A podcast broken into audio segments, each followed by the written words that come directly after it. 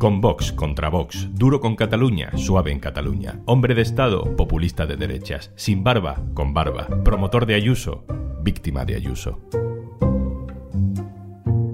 Hoy en un tema al día, adiós a Casado, el político de las mil caras. Un tema al día con Juan Luis Sánchez. El podcast de eldiario.es. Una cosa antes de empezar. Este podcast cuenta con el apoyo de Podimo. Gracias a los suscriptores de Podimo puedes disfrutar de este programa de manera gratuita. Pablo Casado se va, le echan, y al ver cómo le están echando es complicado no sentir un poco de pena, no sé si es esa la palabra, empatía, o al menos violencia ante un espectáculo bastante desagradable. Lo que pasa es que uno luego recuerda algunas cosas y bueno, esa pena se alivia un poco. Yo estoy convencido de que la inmensa mayoría de jóvenes españoles son del Partido Popular y aún no lo saben. Si es que en el pleno siglo XXI no puede estar de moda ser izquierdas, pues si son unos carcas, pues están todo el día con la guerra del abuelo, con las fosas de no sé quién, con la memoria histórica, con el aborto, con la eutanasia, con la muerte.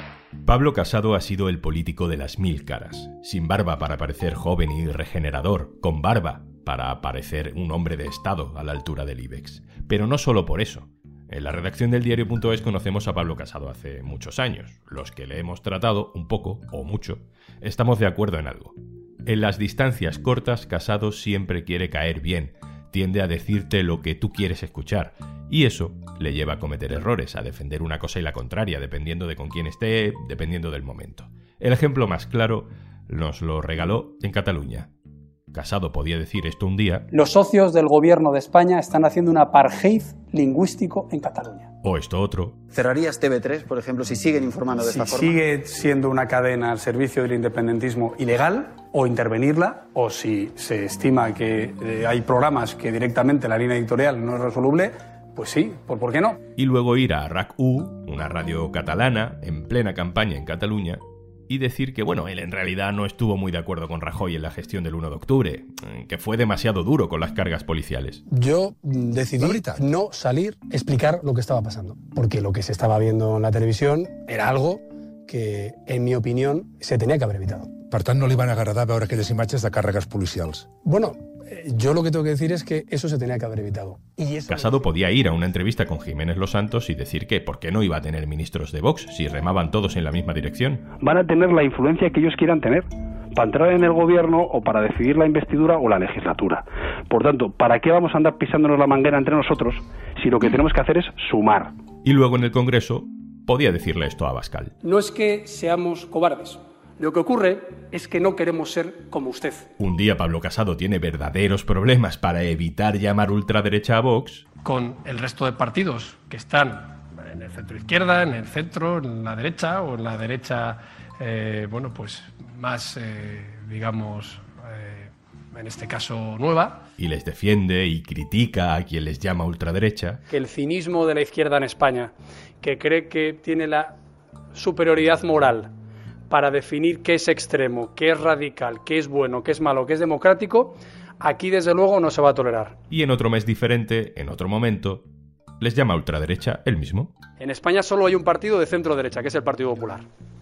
Hay otro partido de extrema derecha, que es Vox. Aunque casi siempre terminaba en el blanqueo total, por conveniencia. Yo lo que he dicho es que no vamos a tejer ningún cordón sanitario frente a partidos constitucionalistas como Vox.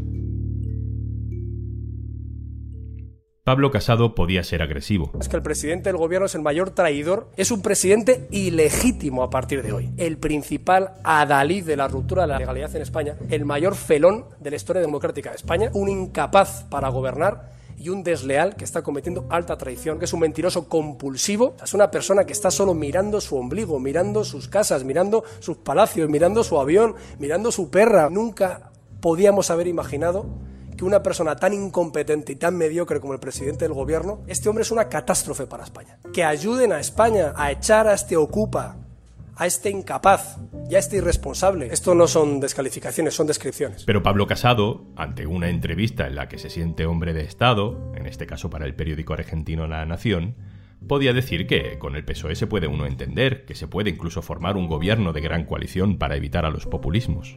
Nosotros queremos gobernar en solitario.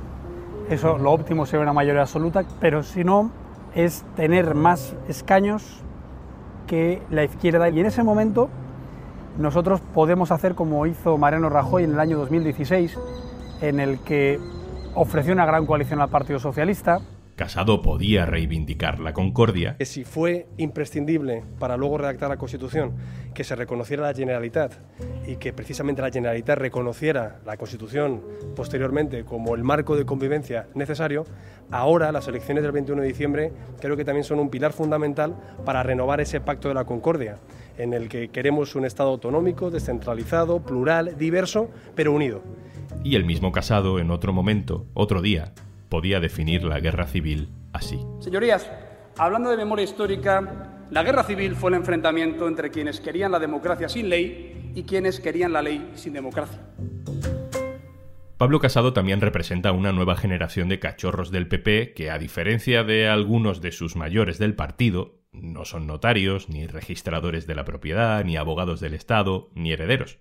Son chavales que se metieron en política con Aznar y no han hecho otra cosa casado en una pirueta más para fingir lo que no era, presumía en su currículum de un máster en Harvard que en realidad realizó en Aravaca, en la misma factoría académica del máster de Cristina Cifuentes. Pablo Casado nunca fue a clase y solo cursó cuatro de las 22 asignaturas, gracias a las oportunas convalidaciones que le hicieron.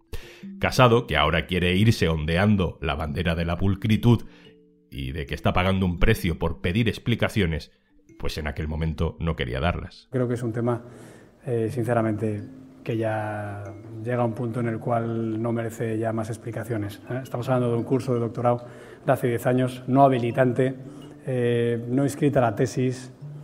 Oiga, de verdad, si se llama máster no es mi problema, es un curso de doctorado, no tengo ni siquiera el documento impreso porque... Pero sin duda, el mayor bandazo de la vida de Pablo Casado al frente del Partido Popular es el que le ha hecho irse a la cuneta de la política. Su mayor acierto y su mayor error. Isabel Díaz Ayuso. La victoria de Alberto Ruiz Gallardón en el 95 fue fundamental para que José María Aznar fuera presidente en el 96. Igual que la victoria de Alberto Núñez Fijó en el 2009 fue fundamental para la victoria de Mariano Rajoy en el 2011.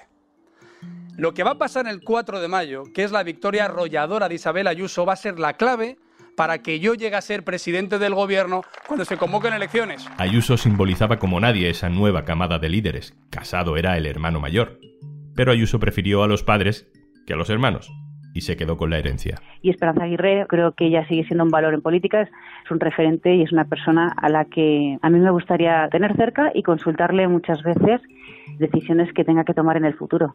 Casado entró en una guerra a pecho descubierto. La cuestión es si es entendible que el 1 de abril, cuando morían en España 700 personas, se puede contratar con tu hermana y recibir 300.000 euros de beneficio por vender mascarillas. Ayuso olió la sangre. Y hace falta un giro absoluto. Y el resto es historia. Casado, el hombre de las mil caras, ya ha empezado a interpretar su último papel. Yo entiendo la política desde la defensa de los más nobles principios y valores, desde el respeto a los adversarios y la entrega a los compañeros.